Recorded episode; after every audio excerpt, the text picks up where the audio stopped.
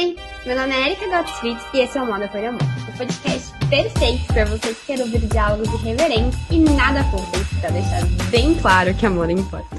Oi, Lucas, bom dia. Queria te agradecer por topar, por estar aqui. Hum, é... Imagina. Falando sobre a sua, enfim, sobre a sua história, sobre a sua trajetória. Conheci você no Instagram, acho que essa é uma das coisas mais legais das redes sociais, né? A gente conhecer o trabalho de outras pessoas que estão a quilômetros de distância e a gente consegue é, né? enxergar conexões. Se conectar. É, se conectar.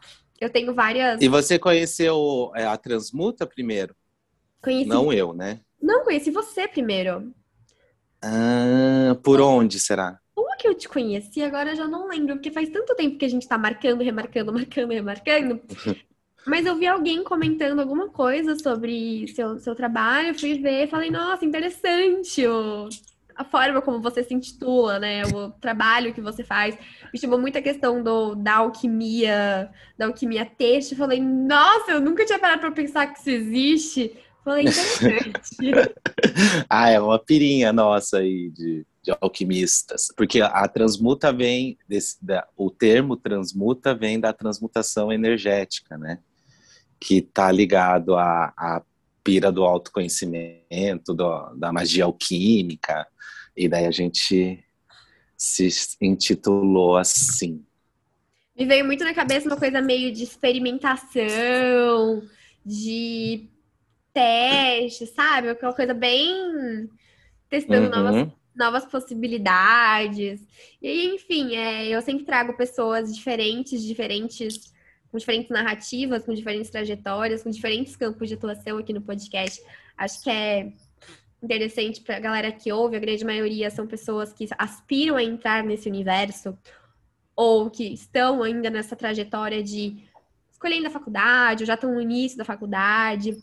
Acho legal ampliar o leque que existe nesse mercado, né? Que é tão é tão grande, às vezes as pessoas querem as é. mesmas, seguir aquela mesma tem muito, é, existem muitas possibilidades, né? Exato. De atuação, quem faz moda. Eu concordo. E, enfim, queria que você contasse um pouquinho da sua trajetória, como você veio parar até aqui, é, como que você enxerga, como foi mudando a forma como você enxerga a moda, e o que, que despertou aí você no âmbito socioambiental para pensar a produção de moda de uma maneira diferente do que é normativo, né? Do que é ordinário hoje. Bom, é, primeiro, muito obrigado pelo convite, estou muito feliz de estar aqui, é sempre muito bom conversar, é, poder falar um pouco sobre, sobre a, so, não só sobre a minha trajetória, mas sobre pontos importantes que eu acredito que todo mundo que está trabalhando com moda hoje precisa olhar para as questões que são inerentes aos tempos de hoje, é, eu acho que não dá mais para criar uma marca só para expressar criatividade, não dá mais só para fazer roupa bonita no mundo. Tem que ter um propósito, porque o mundo está cheio de roupa e as roupas poluem, o resíduo têxtil é, é um problema ambiental mesmo. Eu sou o Lucas Betim, eu sou de Foz do Iguaçu, moro em Curitiba fazem 15 anos, eu vim fazer faculdade de moda aqui, me formei pela Tuiuti e trabalhei em Curitiba, faculdade de moda. Tem, aham, tem, tem umas três, quatro. Olha! Essa...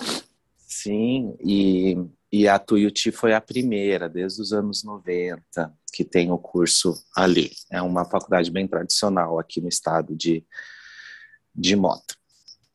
E eu trabalhei fazendo, eu sempre fiz a faculdade trabalhando no varejo, como vendedor, consultor de vendas, e grande parte do, da faculdade eu fiz trabalhando na Animale.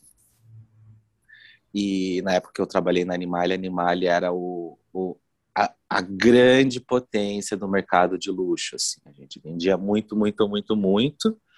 E eu sempre fui muito apaixonado por tecidos e sempre fui muito observador, sempre observando o caimento, o corte, a silhueta do corpo feminino, porque eu sabia que algum dia eu ia estar criando moda. Eu sempre soube que a minha, que a minha potência era é criativa.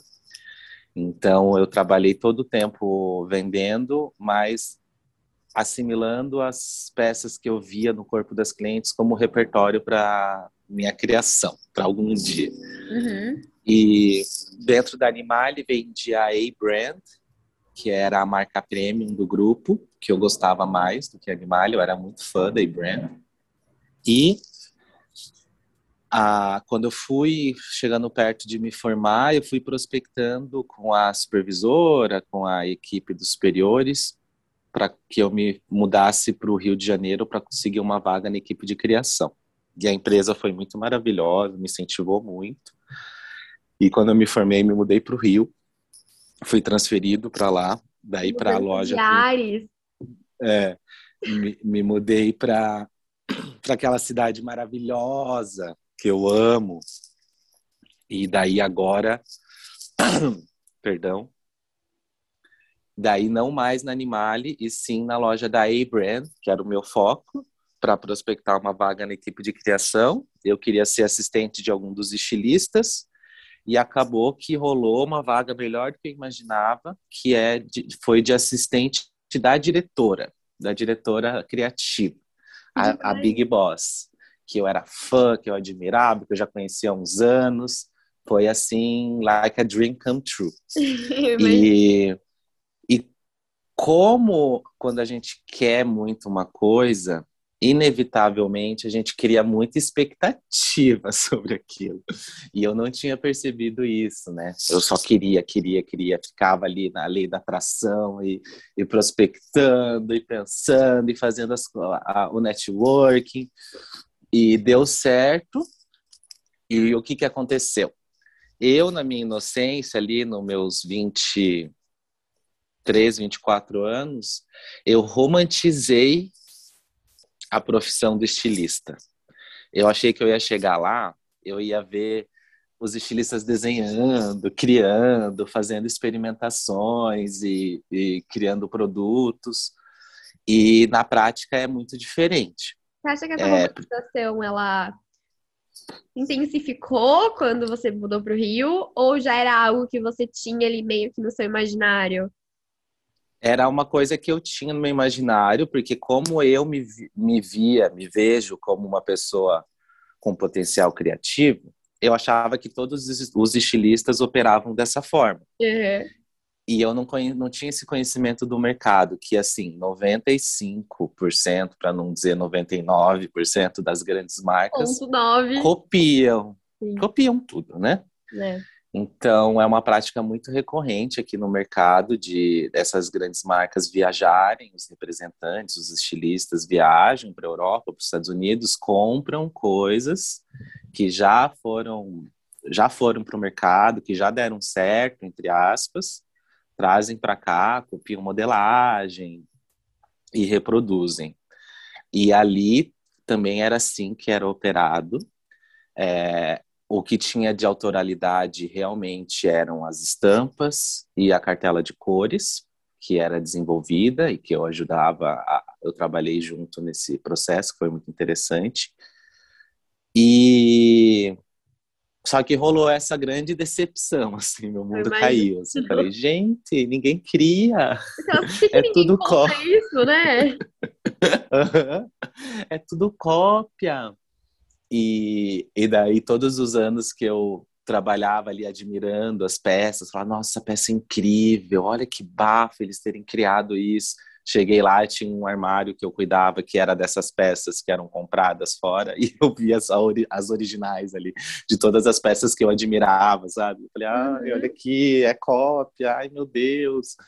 E daí começou aí o desencanto, e junto disso, eu comecei a perceber que todo mundo trabalhava insatisfeito, a grande maioria insatisfeitos com os salários, insatisfeitos com a carga horária, com o, o, o número de, de demandas e responsabilidades. E, e eu comecei a perceber que se ali, na equipe de estilo, que teoricamente é o topo ali do, da cadeia, a galera tá sendo, não tá satisfeita, tá se sentindo explorada, imagina a costureira Imagina modelista. Animal, e tem da... casos de de trabalho análogo à escravidão uns anos atrás, não teve? Ou eu tô confundindo? Ó, a, a Animale foi uma das que apareceu bem pouquinho. Uhum. A que aparece mais é o grupo da Lelis, Bobô, da Animale teve um, um terceirizado que, que foi acusado. Porque a produção é muito grande dessas empresas, eles terceirizam muito e eles acabam perdendo o controle é, dessas confecções que são Sim. terceirizadas. E às vezes essas terceirizadas Terceirizam. quarteirizam. tipo, e daí é, é, difícil de rastrear. É quase exponencial Enfim, o negócio.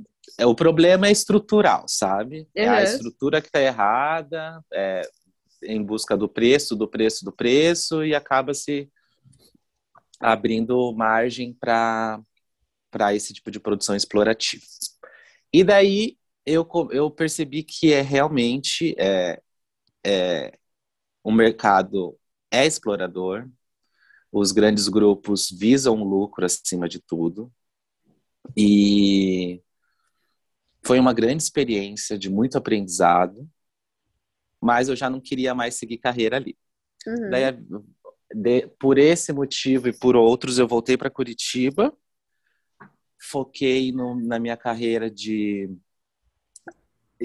de consultor de imagem, stylist, eu faço muito styling pessoal e fiquei trabalhando com isso um bom tempo. Eu já, já estudava consultoria de imagem desde as épocas de vendas e fui me aprofundando nisso. E hoje eu continuo trabalhando muito com isso e é muito importante para mim, como criativo, ter esse repertório técnico sobre a imagem feminina, as formas do corpo, das formas do corpo, as cores pessoais e agora também as cores nas roupas. Isso é muito importante para o meu repertório de criador. Me ajuda muito. E então eu fiquei um bom tempo trabalhando com isso. Voltei para Curitiba, é, fui trabalhar na Hugo Boss, na equipe comercial. Tive uma outra experiência muito boa com alfaiataria, com conhecimentos de alto padrão de costura. E surgiu a oportunidade de empreender. E eu já tinha essa noção sobre como o mercado da moda em geral era era pratica ações que não são saudáveis nem uhum. para o meio ambiente, nem para as pessoas. E me conectei com o Fashion Revolution, comecei a estudar, comecei a pesquisar sobre os impactos da moda. E já tive a noção de que, bom, se eu vou empreender, eu não vou fazer uma marca qualquer. Não vou fazer uma marca só para expressar o meu lado criativo, porque primeiro que tem muita roupa no mundo. Segundo que tem muita concorrência. Eu tava, comecei assim com um orçamento super baixo na raça. E é caríssimo, é, como que eu vou, né, lançar algo. É, como que eu vou competir físico. com essas isso, como que eu vou competir com essas marcas super consolidadas que têm um orçamento de marketing absurdo e tem que fazer alguma, vou fazer alguma coisa diferente. Daí foi então que nas pesquisas eu conheci a Reroupa, que é uma marca que hoje está em São Paulo, que é na época era do Rio de Janeiro. Conheci o Zero Waste Daniel, que é um estilista de Nova York absurdo, que faz um upcycling fenomenal. E me inspirou muito essas duas marcas, me inspiraram muito. E a partir delas eu falei, olha, isso é o que eu quero fazer. Eu vejo muito potencial nisso. E engraçado porque a, foi muito em sintonia com o que eu já tinha feito na faculdade, meus projetos tudo transformava, sabe? Era uma bolsa que dava para usar de 32 formas, era uma jaqueta que eram duas estampas em uma. Já estava em você, então. Já estava em mim, o negócio da transformação. e daí a vida me apresentou minha ex-sócia, a Yasmin, que a gente fundou a Transmuta juntos, estivemos três anos juntos, ela saiu da sociedade no começo da pandemia. E nós começamos a Transmuta na Cara e na Corate, com muita... Faz quanto tempo? Foi em 2017. Esse ano vai fazer cinco anos. Tem um tempo já, tem um bom tempo de casa. tem. Estamos aí, faz um bom tempo. Já exploramos muitas possibilidades dentro da empresa, ainda estamos num processo de autoconhecimento interno, assim, para entender os meios de ser uma empresa saudável, sustentável financeiramente no meio do, do sistema que é que a gente opera na contramão do sistema, Sim, né? Vocês nadam contra a maré. É, então não é uma tarefa fácil. Então a gente começou fazendo roupas a partir de roupas, que é o nosso cerne até hoje, né? Uhum. Só que naquela época a gente queria fazer roupa que não tivesse cara de upcycling. A gente é um queria. difícil, né? É, a gente conseguia, era, dava bastante trabalho, né? Mas a gente eu fazia. Imagino, eu imagino. E a gente, no começo, focou muito em. Não, nem tanto, porque no, na primeira coleção a gente fez de tudo. A gente fez jaquetas as bombers, que foram o nosso carro-chefe durante os primeiros momentos, bordados, a gente fez couro, a gente fez seda, a gente fez jeans, a gente Uau. fez de tudo, bem loucas, assim. E, e daí o tempo foi passando, a gente foi se entendendo como empresa, a gente começou a fazer, entender que tem, tinha muita demanda de encomenda, a gente fez encomenda, a gente fez coleção para venda, Daí começou a pandemia, a gente fez cursos. Hoje a Transmuta tem dois cursos muito legais. Online? Tem um curso online. Um a gente ensina a técnica de transmutação que eu desenvolvi, o método de uhum. fazer roupa a partir de roupa, que está muito ligado à inteligência de encaixes dos moldes da peça final nos tecidos disponíveis das peças matéria-prima é, como encaixar a inteligência uhum. de fazer esses recortes. Não só isso, como toda a escolha de matéria-prima, é, é um curso bem completo, assim. Até a costura final, tudo filmado, é bem interessante. Recomendo quem tem vontade de aprender uma técnica de upcycling. Tá lá no nosso Instagram, no, pelo Hotmart. Vou colocar o link e... no, na descrição do podcast pra galera isso, Érica, arrasou. Arrasou. E também o curso técnico criativo, que é o meu grande xodó, que é uma coisa bem inovadora, que é um curso sobre processo criativo. É, a ideia é deixar a, o processo criativo mais racional, mais técnico. Então, eu dou uma ferramenta para você fazer agrupamentos de matérias-primas eficazes com base de análise nas cores das roupas e nos tipos de tecido. Principalmente nas cores. Uhum. A gente classifica a partir de cinco classificações a cor de uma roupa. Uhum. E a partir dessas respostas, você agrupa com outras para criar agrupamentos equilibrados, harmoniosos, porque a percepção de beleza está muito relacionada à harmonia. Uhum. Total. Então é, é um curso muito legal que eu também super recomendo. Vou pedir para você deixar o link também para quem tiver interesse. Quais são os valores dos cursos? Você tem de cabeça? Tenho. O curso da técnica do upcycling é 599. São seis videoaulas bem completas. E o curso técnico criativo é 350. 300, uh, esse eu já não tenho certeza se é 399 ou se é 359. Mas são ótimos os valores, achei demais.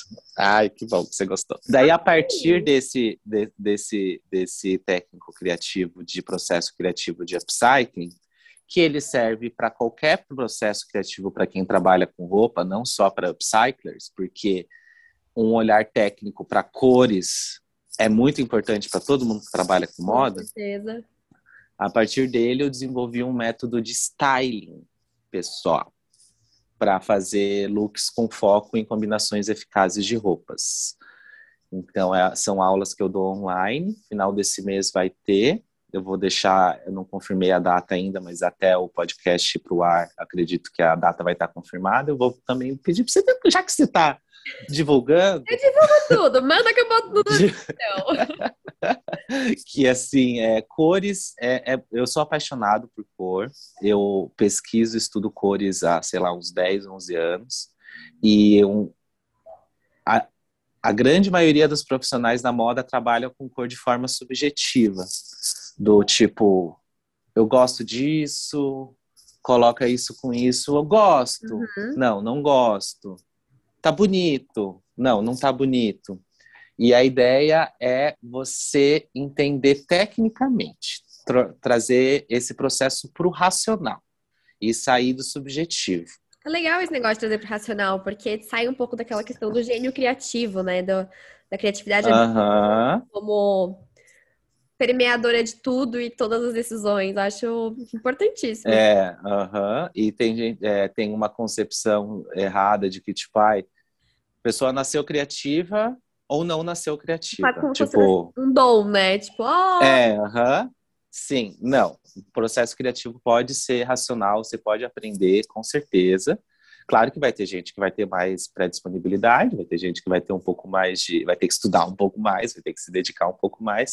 Mas sim, e principalmente se tratando de cores, cores são, são passíveis de classificação, sabe? Você precisa ter repertório. E os cursos são sobre isso, é você ter repertório técnico para analisar uma cor e dizer qual é a matiz, qual é o tom, qual é a saturação, qual é a temperatura Demais. e a partir dessas dessas respostas você agrupar com outras outras matérias-primas uhum. com essas características as mesmas ou a maioria delas. Eu ia até falar para nossos ouvintes que eu tô aqui toda de preto. O Lucas, ele tá com cinco cores diferentes. E olha que eu tô vendo só do, do torso pra cima. É, é eu Sei, acabei de ver um branco. colorida. É, eu tendo a ser uma pessoa colorida na vida. Eu gosto, eu amo cores. Eu gosto também, confesso, eu gosto, mas às vezes eu, eu fujo pro preto, o seguro. Aham, uhum, sei. Ah, e o preto é ótimo também, né? Lucas, você fala muito de upcycling de alto padrão no Transmuta. Como que você define aí o que é um upcycling de, de alto padrão?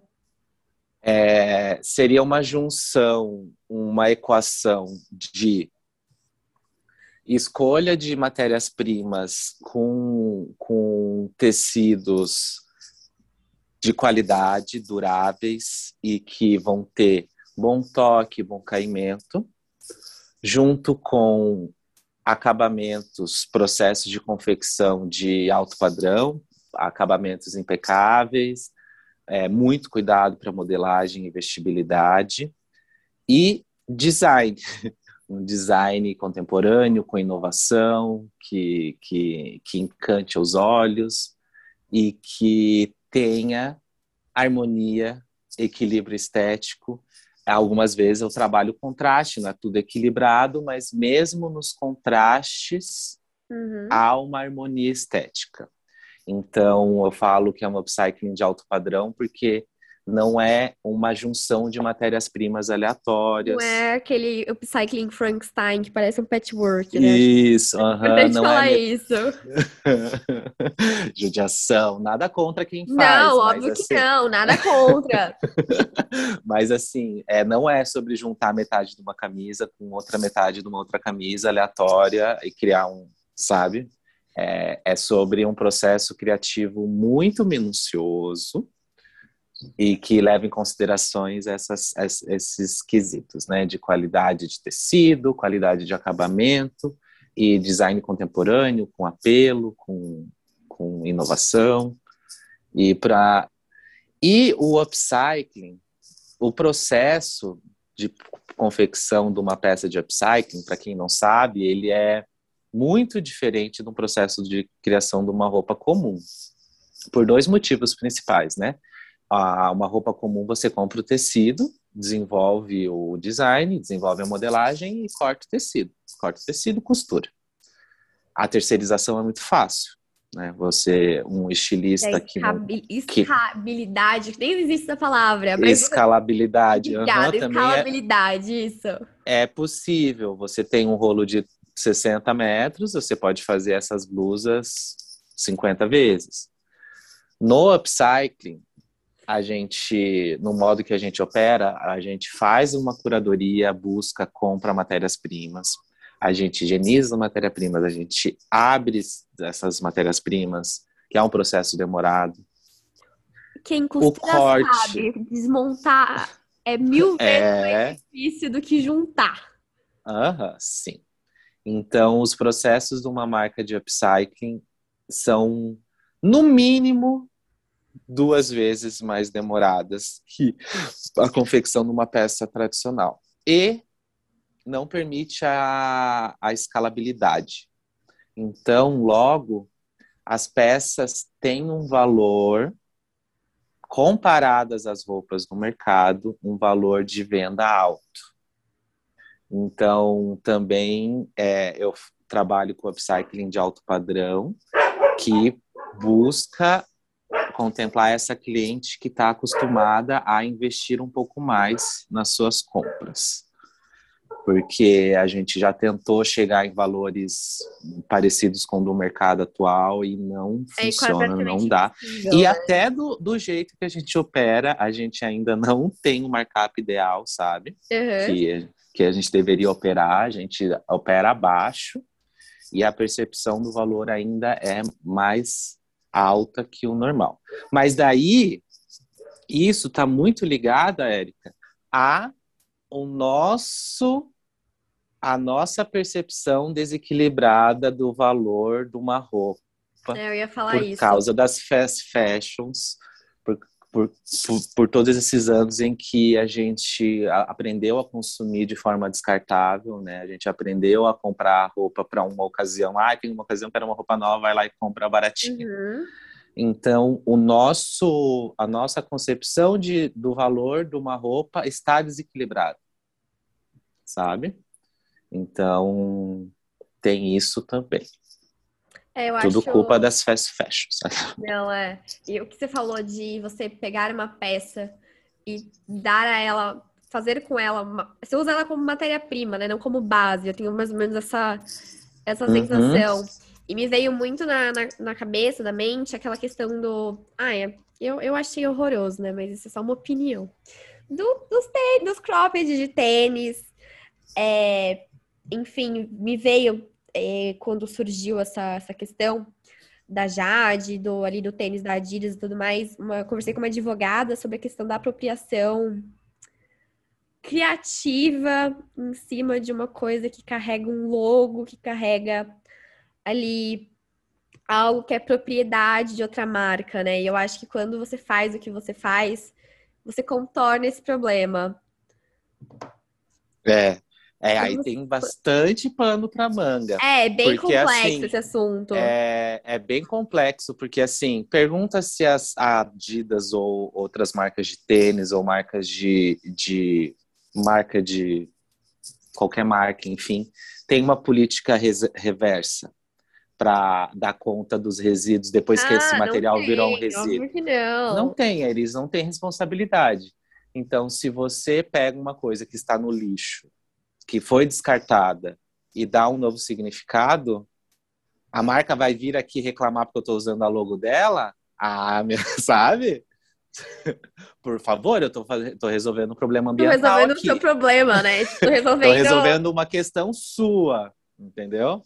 É, a gente fez essa série de, de, túnicas de malha. Não sei se você chegou a ver no Instagram da Transmuta, que eu trabalho com estampas, com agrupamentos de estampas. E Muitas, muitas não, uma parte delas mantive a logo das estampas, das uhum. camisetas, né? E daí rolou um questionamento do marido de uma cliente, assim, falei, tá, mas e se a Armani vir aqui e falar, ó, oh, você não pode usar minha logo? Falei, bom, essa camiseta tava num cesto de descarte. É, eu tô, ela ia pro lixão e tipo, eu tô trabalhando com resíduo, né? Então, é, as, é, é um buraco, é uma discussão bem longa, né? Não, Isso eu tô é, falando é, também é perante um repertório meu. esse assunto. É, é, uma percepção minha, um olhar meu. Eu não sei, assim, perante a lei, qual seria, quais seriam os caminhos legais, mas eu tô fazendo. Não, eu, eu não julgo, não. Mesmo. Eu acho que você tá, tá, resolvendo o problema da, da fulana, da ciclana, da beltrana, que não, não estão resolvendo. Sim. Todo, todo é. E essa coisa do tênis. Causa. É. Uhum, super. E essa coisa do tênis, Érica, é muito interessante, que é assim, quando a gente lançou o primeiro curso da Transmuta, que foi lá no começo, logo, tipo, uns dois, três meses quando começou a pandemia. Foi, tipo, um começo de 2020, um pouquinho uhum. mais para o mês de 2020. Eu tenho uma parte teórica que a gente faz um, um apanhado teórico bem interessante e uma parte em que eu trago iniciativas interessantes de upcycling pelo mundo. E lá na época eu já me conectei com uma marca que trabalhava com upcycling de tênis da, de Berlim. Na verdade, não é a única, mas pelo que eu entendi, foi uma das primeiras, ou se não a primeira a fazer esse tipo de upcycling. Uhum. E quando eu descobri, eu fiquei muito feliz, porque aqui na Transmuta a gente já recuperou do descarte diversos tipos de resíduos têxteis, né? Tipo, todos os tipos de tecido que você imaginar. Menos o couro ecológico, essa fraude, esse grande problema têxtil Nossa, mundo, é, é uma grande, fake. Isso é uma grande falácia da indústria. Não, isso daí é, é, é, é, é para mim é o grande problema têxtil da humanidade. Do mundo. Do mundo. É, tirando esse, a gente faz tudo. E, e eu sempre, eu olhando assim, eu aqui nas minhas organizações, olhando assim os tênis, tênis velho, que, que eu faço com esses tênis velhos? Tipo, esse daqui, tipo, já não dá para doar. Se eu doar, não vai dar, não vai servir para alguém. Tênis, é... um negócio, tênis sapato, no geral, é um negócio que. É foda. É, eles vão ficando muito batidos e é. É, é muito, muito atrito, é uma coisa que recebe muita ação do uso, né? Uhum. Então, e eu ficava. Cara, Menos que a gente queria como... dar aí uma de Ai, lá do Paris Sneaker que bombou no Twitter semana passada e. O quê? O tênis da Balenciaga. ah, pre... sim. Uhum. A, menos, a, a, menos que a gente queira um desse.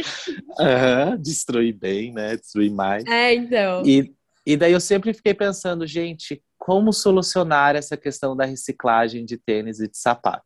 Daí eu conheci o trabalho da Haram with Sugar, que é essa marca, se quiser também a gente coloca aqui no link para quem tiver interesse, que é uma estilista muito babado de Berlim, modernona, modernona, modernona, sabe? A modernona de Berlim. Uhum. E ela fazia esses upcycling de tênis corselê desde 2018, se não me engano. E eu sempre achei louvável o trabalho dela, porque ela estava solucionando de alguma forma, por mais que seja pouquíssimo comercial, pouquíssimas pessoas entendiam a estética. Ela essa problemática, né? Ela já estava resolvendo de alguma forma a reciclagem, né? Um, um caminho para a reciclagem dos tênis e sapatos. E eu sempre tive muita simpatia com, com, com essa estética.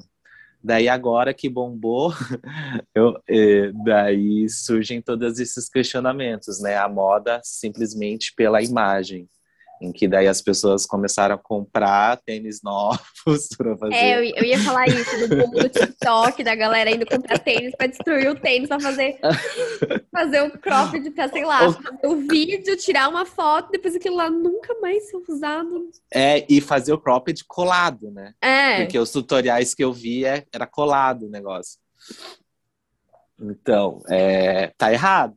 É óbvio. É Mas é um, é, um, é, é um problema estrutural também, uhum. né? O consumo da moda é, ele precisa ser ressignificado pela grande eu, massa, eu, né? Ao meu ver, vem piorando, assim, com, sei lá, dos, dos últimos três anos pra cá. Parece que as narrativas eco-friendly despontaram, graças a Deus, mas uma normativa de comportamento completamente contra ela também. Então é quase como se fossem dois movimentos antagonistas aí acontecendo no mesmo no mesmo momento. É muito doido. Parece que a gente dá dois é, eu não diria, eu não diria, eu, eu, eu, assim, do ponto de vista pessoal, não diria que está piorando é, eu tendo a ser uma pessoa otimista, então eu vou focar no, no na tá parte boa. Não, eu sou otimista Só que também. eu entendo, eu entendo, Érica, que você está dizendo, mas é que assim também a gente tem que entender o poder do capital, né? Uhum. O poder de quem tem dinheiro de influenciar quem está suscetível e quem não pensa sobre as questões necessárias, ambientais, sociais, econômicas.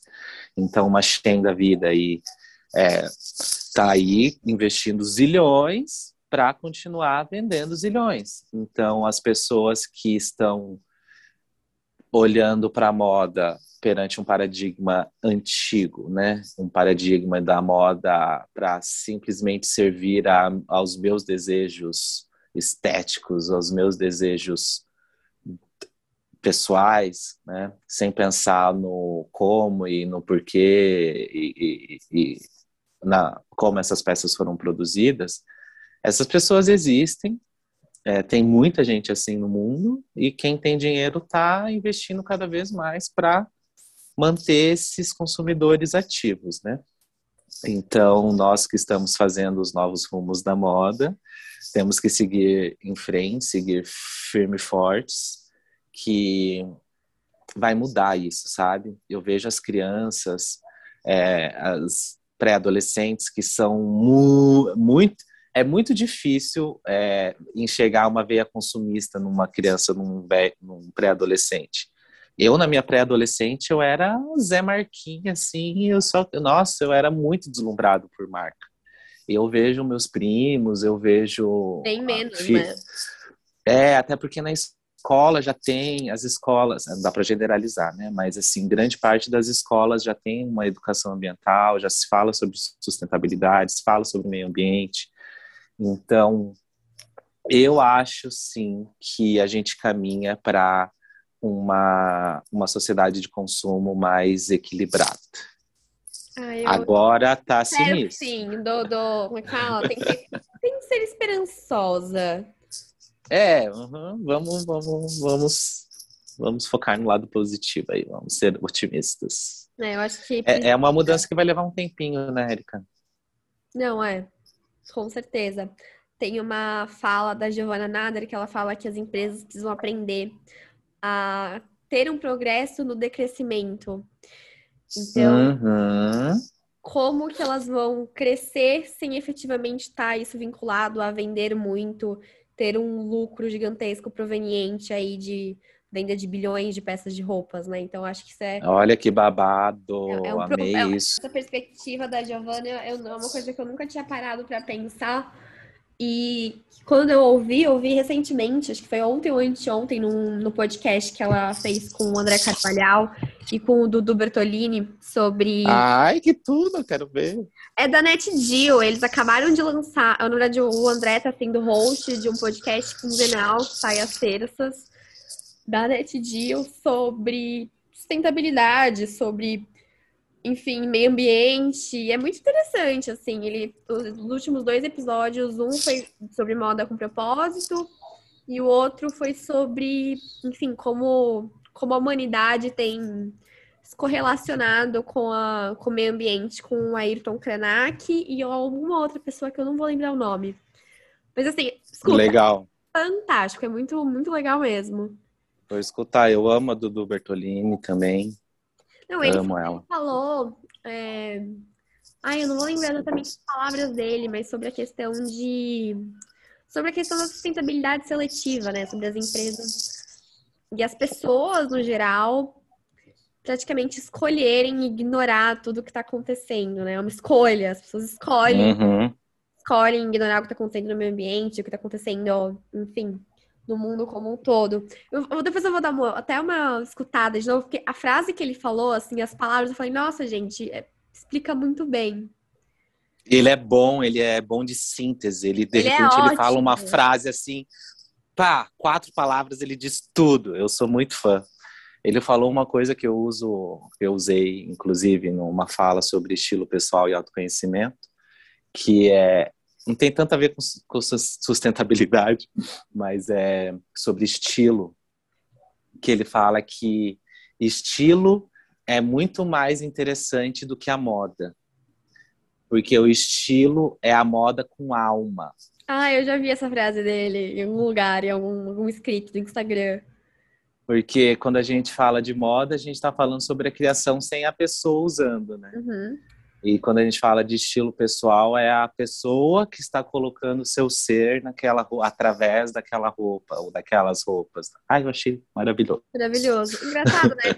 Falando assim, me veio, me veio, me veio em mente aquele exoesqueleto de alguns animais.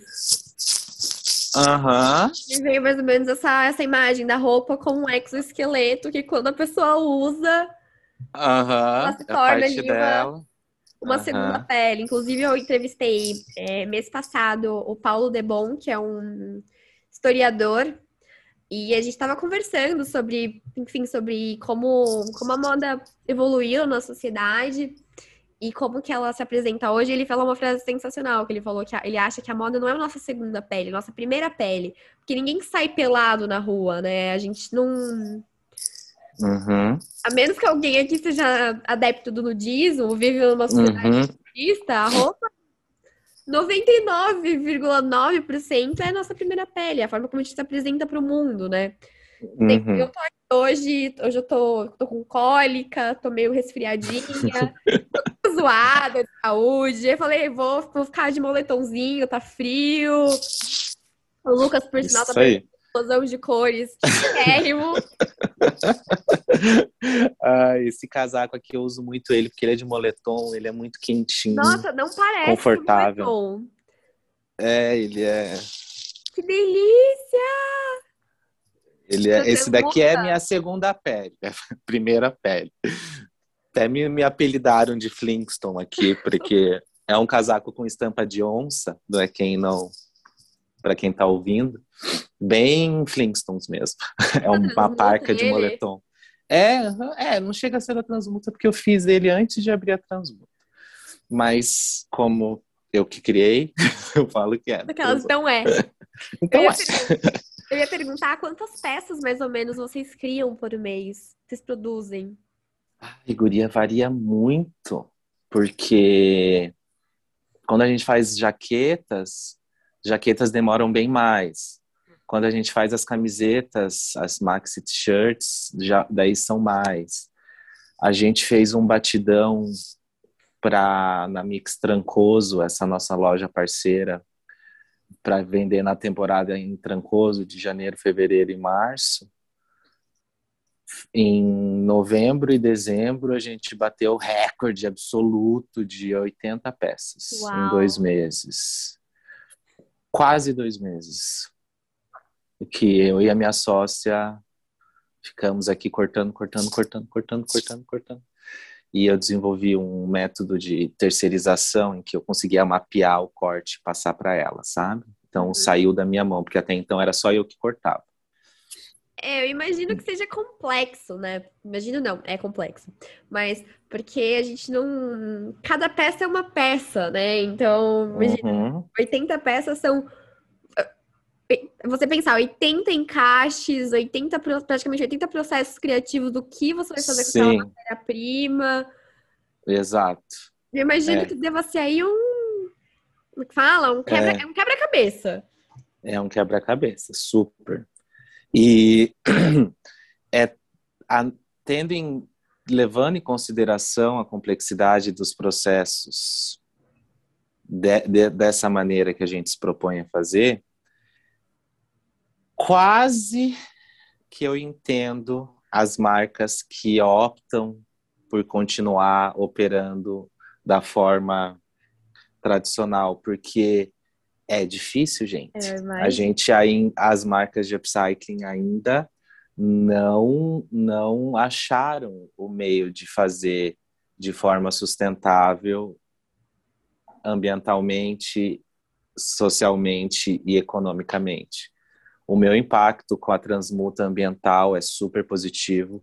O meu impacto social com a transmuta é super positivo. A gente trabalha, os nossos parceiros são super bem pagos. A gente, inclusive, nas nossas túnicas tem um QR Code que você escaneia e você vê as fotos das peças que a gente usou para transmutar Demais. e as fotos das pessoas que fizeram parte do processo com os seus contatos.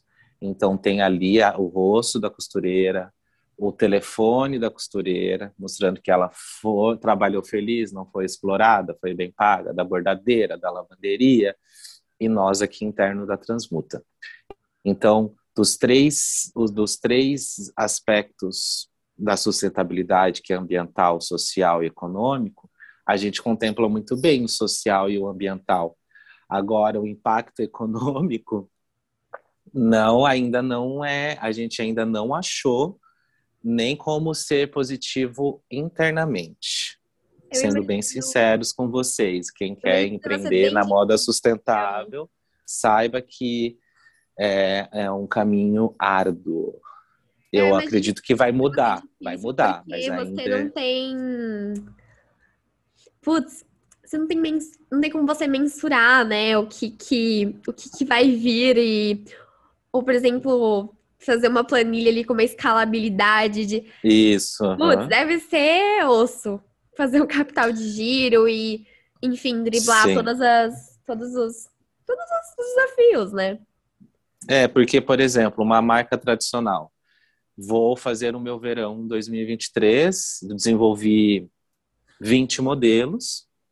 Desses 20 modelos, eu vou fazer.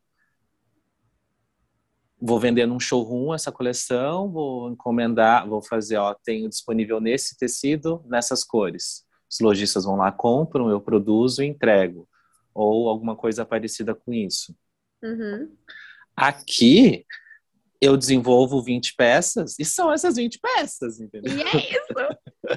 então, o tempo que normalmente uma marca levaria para produzir 20 peças com uma escalabilidade entre aspas infinita, não, mas com uma escalabilidade com uma grande projeção, dependendo do número de vendas, ela pode vender 80 desse vestido aqui. Uhum. Eu não consigo. Então a gente está muito focado em, em, em, entender, a gente está focado em, em escal, escalonar o upcycling, assim, sabe? De que forma a gente consegue ter um pouco mais de escalabilidade. Pegar é o grande... por exemplo, é, a gente sabe que muitas vezes sobra um estoque de uma de um item que não, perfor, não performou bem, né? Então você consegue, em vez de pegar, sei lá, uma t-shirt rosa, você consegue pegar, sei lá, 20. É, uhum. Seria. Você. Seria um ótimo caminho. Uhum. Que aí você conseguiria replicar, não sei, em vez de fazer uma, uma jaqueta com base nessa t-shirt, você conseguiria fazer, não sei, 10. E aí você teria, querendo ou não, uma escalabilidade Sim. maior, né? Sim, eu ainda não tive acesso a uma parceria desse tipo, eu adoraria. Se alguém tiver interesse, que esteja ouvindo, vem me mandar uma DM. Não, eu acho que ela. Isso seria uma, uma estratégia muito, ao meu ver, positiva de marcas de upcycling efetivamente solucionarem um problema da, de uma indústria que acostumou-se a queimar estoque, né? Você acostumou uhum. a botar fogo ali no que Uhum que não vendeu, no que performou bem. Acho um absurdo ainda que várias marcas ainda têm essa prática. Uhum. Em pleno 2022. Uhum. Mas eu acho que seria bom para ambos os, ambos os lados. Se isso acontecer, Sim. me conta, tá? Vou ficar muito feliz. Tá bom, pode deixar. Pode deixar. E deixa eu te perguntar um negócio. Você fala bastante sobre moda regenerativa. Como que você uhum. definiu o que é a moda regenerativa? Como ela surgiu na sua vida? É... Ah, eu gosto bastante disso, porque a gente fala, escuta muito, né? Ah, moda sustentável, moda sustentável, moda sustentável. E assim como eu me apropriei da moda sustentável e, ai, moda sustentável, faço moda sustentável, moda sustentável. Daí, num belo dia, numa fala da Suni, que é uma, uma uma grande empreendedora aqui, socióloga, antropóloga, é, incrível, assim, é uma mulher muito. Suni, eu vou mandar o link para ti. Banda, não conheço. Aqui de Curitiba. Ela, numa fala dela, ela falando sobre sociedade de consumo, ela trouxe a questão do veio dela, veio dela porque ela falou assim que nós, os sistemas estão desequilibrados. Então, qual é a, a, a, a, a intenção que a gente tem em sustentar esse sistema desequilibrado? A gente não tem que sustentar o desequilíbrio. A gente tem que curar, uhum. a gente tem que regenerar os sistemas. Porque do jeito que tá, não dá. Então, não se trata mais sobre sustentabilidade. É, e trazendo isso para a moda faz muito sentido. A gente não quer uma moda sustentável no sentido de sustentar o que se está ela posto. se sustentar e sustentar seu impacto ambiental, né? Tipo, a gente tem que regenerar os sistemas, a gente uhum. tem que curar os sistemas, tanto ambiental, quanto social, quanto econômico, principalmente o ambiental e o social, né? Então a gente começou a se apropriar desse termo, porque ele faz muito mais sentido para nós, por, até, até porque a gente trabalha com resíduo têxtil, né? Então a gente está tirando resíduos que iam estar tá poluindo o planeta. Então, a gente está ajudando o planeta a se regenerar, os sistemas regenerarem.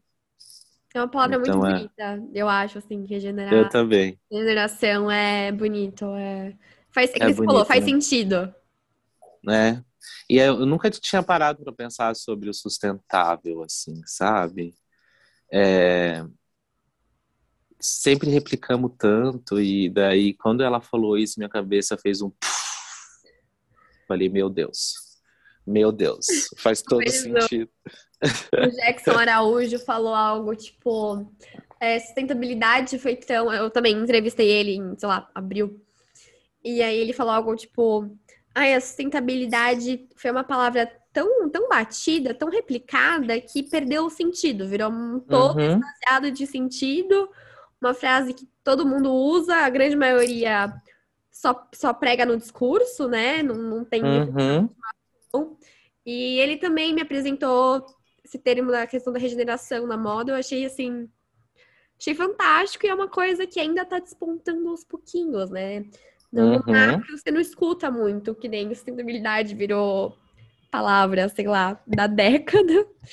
Uhum. Não que seja ruim, obviamente, mas como eu falei, tem essa questão é. de se esvaziar de sentido, se esvaziar de efetivas ações.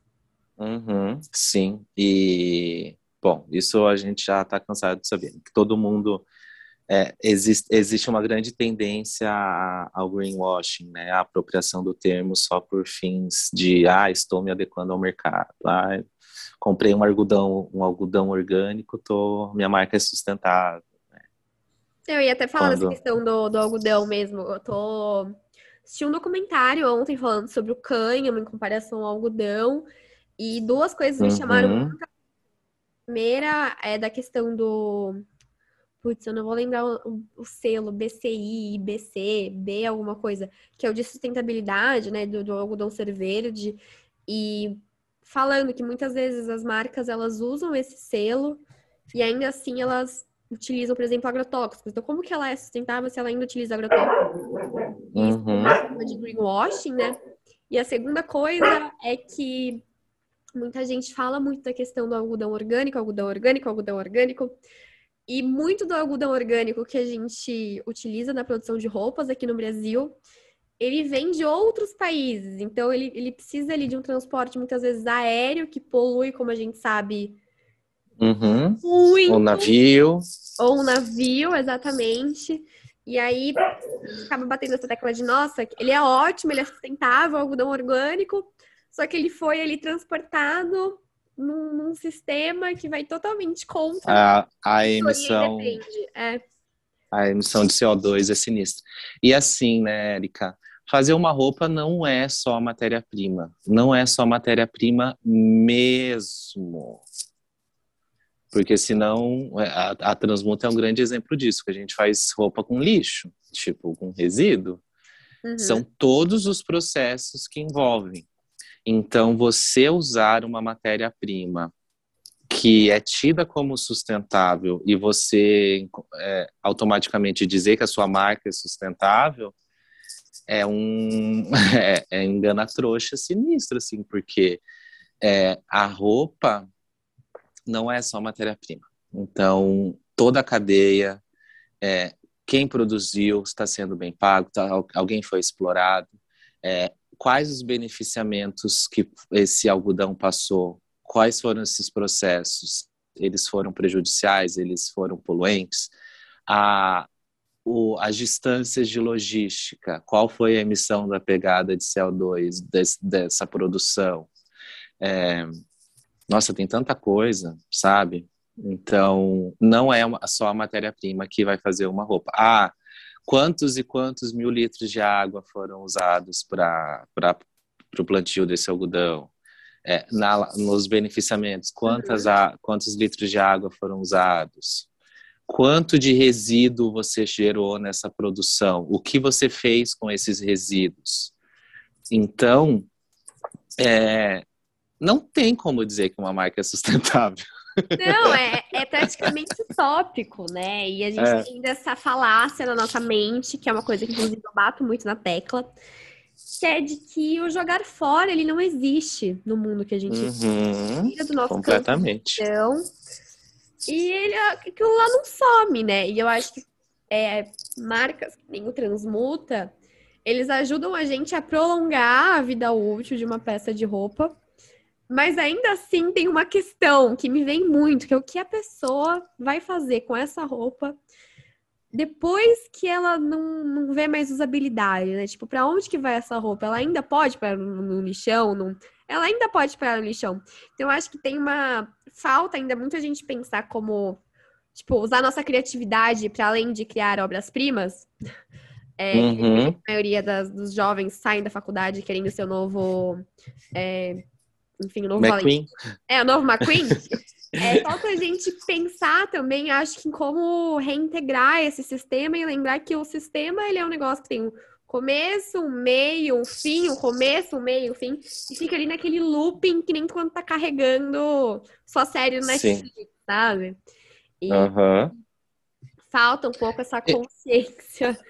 Você sabe como que eu, eu vejo uma eu vejo um caminho não que seja uma resposta definitiva, mas eu acho que um caminho é a desconstrução total do olhar para a moda descartável e, e substituir para um, um consumo, uma relação com as nossas peças muito íntima, uhum. muito íntima, no sentido de escolher peças que realmente falam sobre você, comunicam sobre você, tem a ver com a sua essência, tem a ver com suas cores, com seu shape, que você coloque e ela faça muito sentido para ti.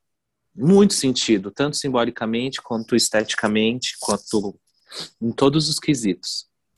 E dessa forma que essa peça ela permaneça, permaneça na sua história. De que essa peça você vai querer que ela te acompanhe para o resto da Sim, sua era vida. com nossos avós, né? Isso, e dessa forma, ela fazendo tanto sentido, é um pouco utópico, mas assim, é um caminho. Ela fazendo tanto sentido para você e para sua imagem, para o seu ser, ela permanece para as próximas gerações, tipo Olha, a, a sua filha, as suas não, né? Tópico, é só que é um pouco distante do que a gente está acostumado. Não, é, é, por exemplo, uma é. peça, uma peça muito icônica da minha vida, é, usando o casaco aqui como exemplo aqui. É, se eu tiver um filho, ele vai herdar esse casaco e ele tá todo embutido de significados com relação à ancestralidade da família dele, Você sabe? Peter Straubel em um casaco de Marx? Não. Leia. Ai, que legal! Ele fala sobre. Enfim, ele vai falar. É um livro super pequenininho, assim, bem fininho, deve ter, sei lá, 130 páginas, bem, ele é tipo desse tamanho, assim, um livro de bolso. E uhum. o Peter Straubels, ele vai basicamente, ref... não diria refletir, mas ele faz uma subjetivação da história, das memórias que estão correlacionadas às nossas roupas e como isso vai, enfim, vai meio que se emaranhando naquilo. É bem interessante, dá uma lida, tem tudo a ver com o que você está falando. Que legal! Me manda, por gentileza, escrito, para eu não esquecer. Você deve ter o PDF dele na internet, assim, ele é bem... Ai, ótimo. Ele é mesmo. Ótimo. Perfeito, vou ler. Então, eu, eu vejo... Eu vejo como caminho a gente pensar que, que não é tudo que a gente tem que pensar solucionar o descarte. A gente tem que se relacionar mais de forma mais inteligente com o consumo, né? Consumir, comprar o que realmente faz sentido para mim, peças que vão durar, né? comprar menos para comprar melhor, para que essas peças sejam falem muito sobre mim e que eu vá querer ficar com ela para resto da minha vida. E talvez eu passar de herança, né? Engraçado que isso para mim, cada vez mais a consultoria de imagem e estilo, é engraçado você ter falado que você tem essa vertente no seu trabalho, porque para mim tem tudo a ver com sustentabilidade. Quando você Tem. se conhece, quando você conhece o seu corpo, quando você conhece o Totalmente. Você conhece a imagem que você quer passar. E eu estou, eu sempre falo isso para, enfim, para as assinantes do programa de assinatura ou para as minhas seguidoras, que eu estou no processo fazendo a minha consultoria de imagem e estilo. É para mim está sendo um negócio revolucionário. Eu quis fazer. Ai, que legal. Não só porque eu não estava mais no momento de me encontrar com a minha imagem pessoal, mas porque eu, eu passei a, a ver esse processo quase como uma terapia mesmo, sabe? De você entender que muitas vezes você vai olhar para uma coisa que tá todo mundo usando, que você acha bonito naquele momento, porque aquilo caiu no Exato. imaginário coletivo como um ideal de beleza, né? Uhum. De maneira muito mais rápida do que, sei lá, as Vênus há 5 mil anos atrás. Né? Mas eu acho que é um caminho que tá, tá saindo um pouco daquele estereótipo que a gente tinha da consultoria de imagem estilo como uma coisa como se fossem caixinhas, né, que a pessoa vai te colocar, e eu acho que não é nada disso. Eu acho que é um se todo mundo fizesse tivesse acesso a esse processo de autoconhecimento, acho que a gente caminharia aí para um, um slowdown de compras muitas vezes impensadas, impulsivas, desnecessárias. Concordo, super, então, super. Enfim, são impulsionadas por uma é.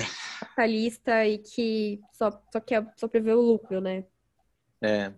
é. Isso tudo eu concordo, super assino embaixo, com uma ressalva. Que você faça, falando quem tem interesse em fazer, que não fez, a consultoria com uma profissional que tenha um olhar sensível e empático.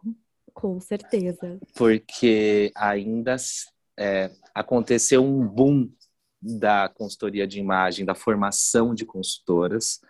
Existem muitas profissionais que, que se colocam como consultoras de imagem e, e que fizeram cursos rapidíssimos e, e, e é um trabalho e... muito sensível, né? É um negócio. É um trabalho muito complexo, porque Não, você está lidando com o ser da pessoa. Não, você está lidando com a, com a autoestima, você está lidando. É, é muito delicado. Então, escolha um bom profissional que você tenha visto trabalhos que te inspiraram, é, que você se identifique com o jeito de se relacionar, porque existe ainda assim uma tendência às profissionais de consultoria de imagem colocarem os clientes em caixinhas. Essa tendência existe. Então, é importante ter um, um, um fazer uma boa escolha na hora de Sim, escolher né? o profissional. Um... É.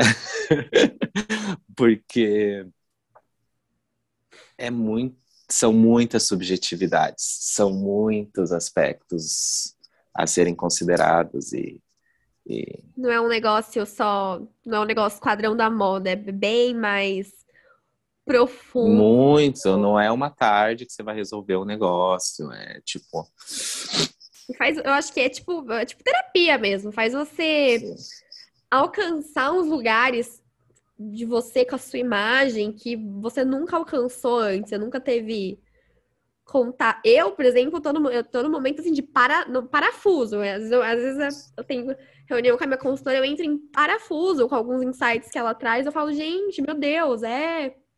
Uau, nunca tinha parado pra pensar nisso, mas é, é gostoso o processo. Eu tô que ótimo, muito, arrasou. Muito mesmo. E, Lucas, pra gente finalizar, senão a gente fica aqui é, a tarde inteira conversando sobre esse assunto, a manhã inteira conversando sobre esse assunto. Tem muito assunto, né? Tem, Meu é, Deus. tem. Dá pra.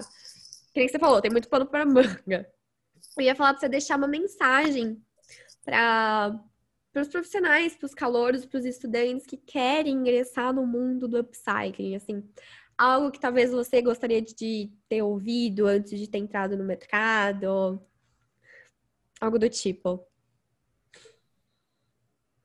O Lucas pifou. Aquelas o Lucas pifou. Eu também o Lucas. Ai. Não, eu tô pensando para dizer com sabedoria. Porque. É... Bom, então eu vou deixar assim, ó. É... Potencial criativo é importante, é muito importante, mas é, não é só sobre beleza, moda hoje em dia. A gente tem que pensar em meios de dar conta com o que está disponível no mundo. E se você colocar sua inteligência num um processo que possa servir aos sistemas e não servir só e não servir só esteticamente no sentido de cumprir uma expectativa estética de, de desejo ou comercial ou de tendência, se, se você consegue criar de forma que o seu produto sirva socialmente, sirva ambientalmente, melhor. Então, coloque as suas energias no, no, como, no, no bem comunitário, no bem coletivo, e menos no individual. Eu acho que é o caminho que daqui, daqui para frente é, todos os sistemas vão estar tá focados e olhando para isso. Perfeito, concordo, 245%. Eu adorei que eu te travei, foi a, acho que a melhor parte. é que assim, é, amores, é, futuros empreendedores que queiram que queiram trabalhar com upcycling, é, sendo bem sincero com vocês, eu já disse aqui, ainda não é um caminho fácil então, esteja, se você quer empreender de forma é, trabalhando com resíduos, tenha em mente que vai ser um caminho árduo, mas que vai ser compensado.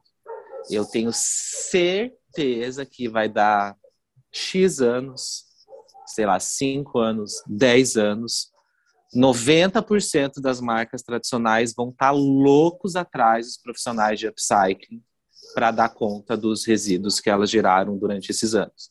Então, quem se especializa em upcycling hoje vai ser o profissional da moda mais requisitado daqui a, sei lá, 5 a 10 anos, não sei quantos anos. Então, por, por isso, inclusive, que eu vendo o curso da Transmuta e eu falo, incentivo fazerem, porque hoje é, é um pouco difícil, mas eu tenho certeza que daqui a alguns anos a gente vai estar tá sendo assim muito requisitado, os upcyclers, sabe? Eu tenho, tenho, tenho, como fala, tenho, tenho certeza disso. Eu acho que é só a pontinha do iceberg ainda. A gente tá vendo só o começo de uma revolução que ainda tem muito, uhum. muito a caminhar, né? Tem muito a trilhar. Mas, é Lucas, verdade. muito obrigada. Foi muito Ai, obrigado conversar você. com você. Ai, foi ótimo, Érica. Muito obrigado pelo convite. Adorei estar aqui. Imagina. E quando tiver alguma outra pauta, me chama que eu Nossa, volto já com o ia maior falar prazer. que a gente pode marcar uma outra só para falar sobre a questão da consultoria e da relação com a sustentabilidade e os tipos, Pode. estereótipos. Uhum. Acho que seria bem Super. interessante. Hoje à tarde eu vou fazer uma fala numa empresa sobre imagem, estilo pessoal e autoconhecimento. Então eu gosto muito de falar sobre isso e sempre relacionando ao os novos meios de consumo, de como a gente se conhecer é a melhor ferramenta para nossa expressão pessoal, né? É entender o que vem de dentro, não o que vem de fora, né? Uhum. Quais são os o que que eu estou sendo influenciado pelo externo? O que que é meu realmente? O qual eu acho isso bonito por quê? É bonito porque a pessoa que está usando é bonita e eu achei ela bonita e eu quero ser bonito igual ela? ou isso faz sentido para o meu, o que eu, o que intimamente eu considero bonito e, e, e, e me inspira beleza. É então tem bastante. É total autoconhecimento. Moda é uma né? coisa sinistra, né, Erika? Sinistra. Porque assim é, diz, diz tanto a moda, as peças como objeto, elas comunicam, as cores comunicam, as formas do estilo comunicam como objeto, o jeito que a gente usa, a, a, como a gente se expressa através delas, do jeito que a gente edita essas peças. Então é uma arte muito complexa. Concordo. É muito complexo. Mas a gente vai marcar um podcast só para falar disso. Arrasou. É outra coisa interessantíssima e que a galera não debate muito, infelizmente. É verdade. Mas, Lucas, obrigada de coração. Acho que foi. Ai, obrigado você. É, obrigada pelo seu tempo, pelos todos os ensinamentos. E, gente, por favor, vá fazer os cursos da Transmundo. Eu tenho certeza que são incríveis. São bem legais. Todo mundo que faz gosta muito e depois faz parte do Casulo, que é um grupo da Transmuta de WhatsApp em que a gente está sempre trocando, tem gente do Brasil inteiro, do mundo Mas... inteiro, tem alunos na Europa, nos Estados Unidos, que a gente sempre está trocando, é, compartilhando assuntos interessantes, reflexões. Então, além do conhecimento, você se conecta com uma rede de upcyclers pelo mundo, bem legal. E a rede é importante, né? Vamos combinar. É, sim, muito importante. Saiu uma collab de duas marcas que se conheceram no curso agora. Legal. Foi bem legal. Uhum a Dorgas e a Soy Lúcida. Eu vou deixar também o link aqui para vocês conhecerem. Me mande tudo, eu coloco tudo na descrição.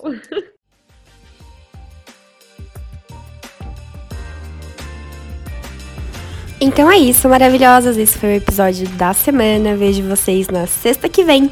E não deixem de seguir o arroba do Moda por Amor nas redes sociais.